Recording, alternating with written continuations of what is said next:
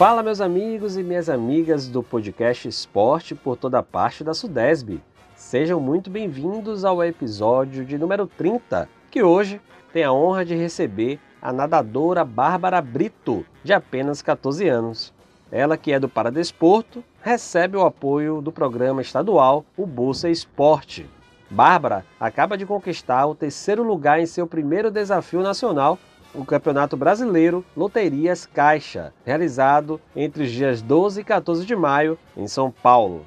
Ela, que só precisava completar a idade necessária para participar deste tipo de disputa, em abril foi vice-campeã brasileira na primeira e na segunda fase do Nacional e desta vez foi a terceira melhor do Brasil nas provas de 100 metros costas e 400 metros livre na classe S9.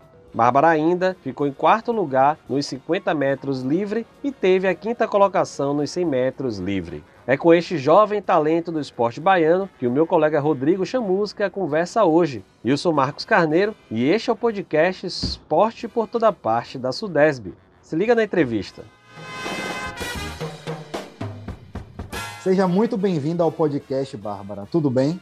Ah, eu que agradeço o convite, tudo certo.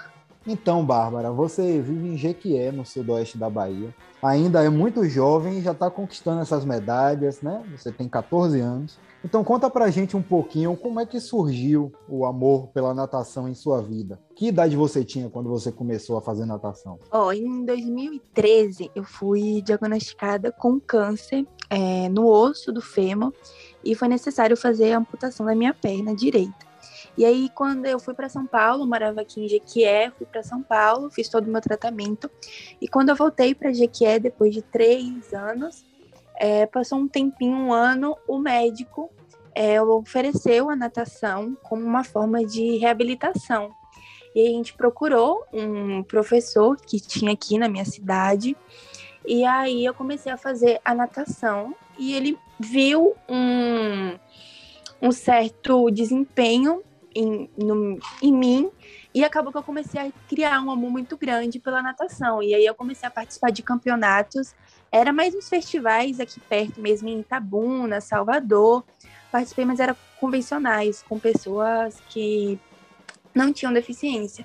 E aí, cada festival desse, é, eu fui pegando mais amor pelo esporte, querendo realmente profissionalizar isso na minha vida. E aí, só em 2019 que eu tive a minha primeira competição com PCD, que é pessoas com deficiência. Sim, muito cedo isso. Você foi para São Paulo com 5 anos de idade, né, 2013, e voltou aos 8 anos de idade. Então, sua reabilitação ali por volta dos 8 anos de idade que você, que a natação entrou em sua vida, não é isso? Foi, eu tinha uns 8, 9 anos nessa faixa. Certo. Então, Bárbara, a gente sabe que o apoio ao esporte é fundamental na vida de qualquer atleta. Você já participa de competições nacionais e sabe a importância de ter pessoas ao seu lado e também instituições lhe apoiando. Você é atleta do programa Bolsa Esporte. Qual a sua visão sobre iniciativas como esta que seguram a mão do atleta?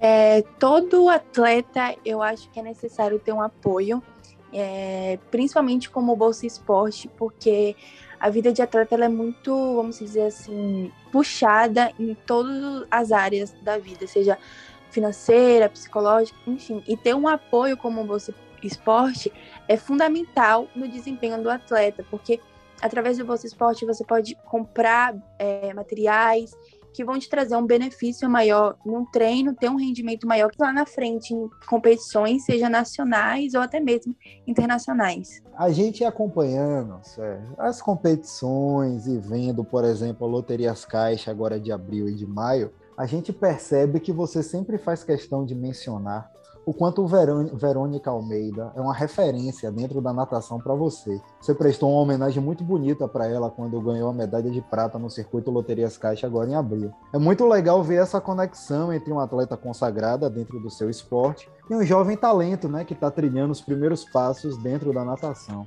Então, é, conta um pouco para a gente como é que surgiu essa ligação entre vocês duas. É, começou no, em 2020, quando é, a Santa Casa de Jequié abriu o centro de reabilitação aqui com uma piscina e me chamaram para na inauguração para fazer parte da inauguração e prestar uma homenagem. E aí tudo certo. Quando eu cheguei, é, nessa inauguração. Ela estava lá, a gente se conheceu, estava o meu antigo técnico, bateu um papo com ela.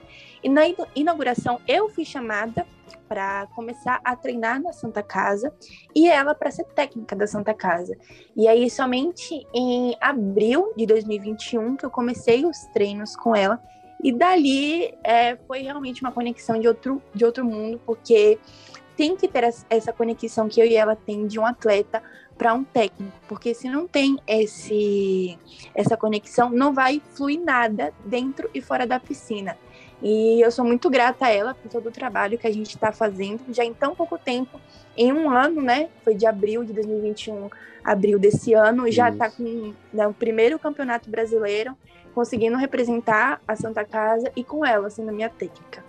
Muito legal, Bárbara. Você hoje tem 14 anos, então você está ainda na escola, você já está no ensino médio, não é isso? Exato. Como é, ah, você falou também sobre a, a o Bolsa Esporte, né, as coisas que, o, o, apoio que o atleta recebe, porque tem o estresse, tem tudo.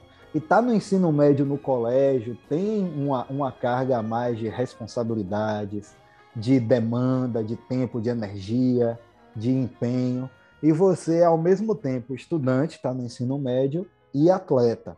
É, como é sua rotina? Como é que você está equalizando isso em sua vida? A escola, né? Agora que a, a, o estudo presencial está de volta no Brasil todo, as escolas públicas e particulares.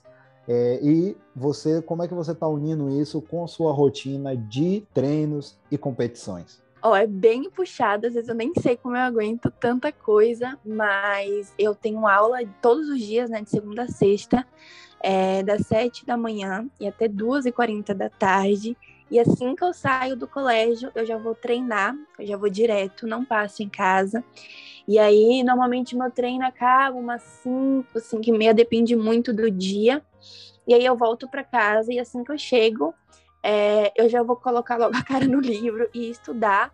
Fora nos dias, né, que eu tenho academia, que é a parte física, que também é muito importante, e nos sábados, que eu também tenho treino pela manhã, natação, e final de semana eu coloco tudo em dia, mas graças a Deus eu tenho um apoio muito grande da escola, principalmente em competições, quando eu falto, uma, normalmente sempre falta uma semana, duas semanas em competições, mas eles são sempre me apoiando e não tem problema nenhum quando eu perco prova, são super pacientes em relação a isso. Ah, são compreensivos. Que bom que tem uma escola parceira também, que é Exato. compreensiva com a sua vida de atleta, não é importante ter isso na escola. Você tá o quê? No primeiro ou no segundo ano? Tô no primeiro. Certo. É, então, a gente está chegando ao fim né, de mais um podcast Esporte por Toda Parte.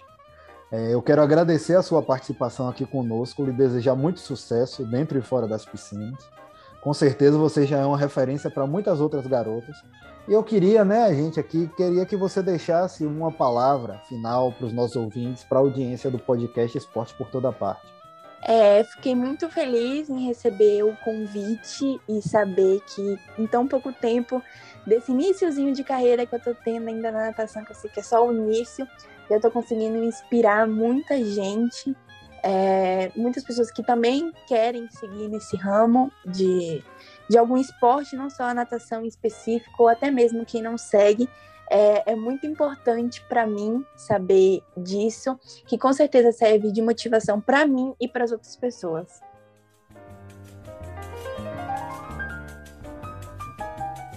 Olha só, Rodrigo, ótima entrevista da nossa querida Bárbara Brito, hein? Vamos agora para um breve giro de notícias sobre a Copa do de Julho de Futebol Sub-15, que está agitando as cidades do interior da Bahia e em várias regiões. No último final de semana, entre os dias 20 e 22 de maio, teve início a fase regional nas zonais de Irecê, Castro Alves e Senhor do Bonfim, foram 48 partidas realizadas em 12 municípios. É futebol por toda parte, mas um gol de placa do governo do estado e da Sudesb. E como aconteceu na semana passada a fase preliminar, neste final de semana acontece a fase final com as equipes classificadas das três zonais que disputam as semifinais e finais das suas respectivas chaves este sábado agora, dia 28 de maio. É isso, então por hoje é só. O podcast Esporte por Toda Parte vai ficando por aqui. Eu quero deixar aqui um abraço para todos e se você quiser saber mais de tudo o que acontece no esporte da Bahia, é só acessar o site do www.sudesb.ba.gov.br e também as nossas redes sociais. O Instagram é o arroba o Facebook é o Sudesb e a gente também tem um canal no YouTube que você pode escutar e divulgar o nosso podcast, que aí também é Sudesb. Forte abraço e até a próxima edição. Fui!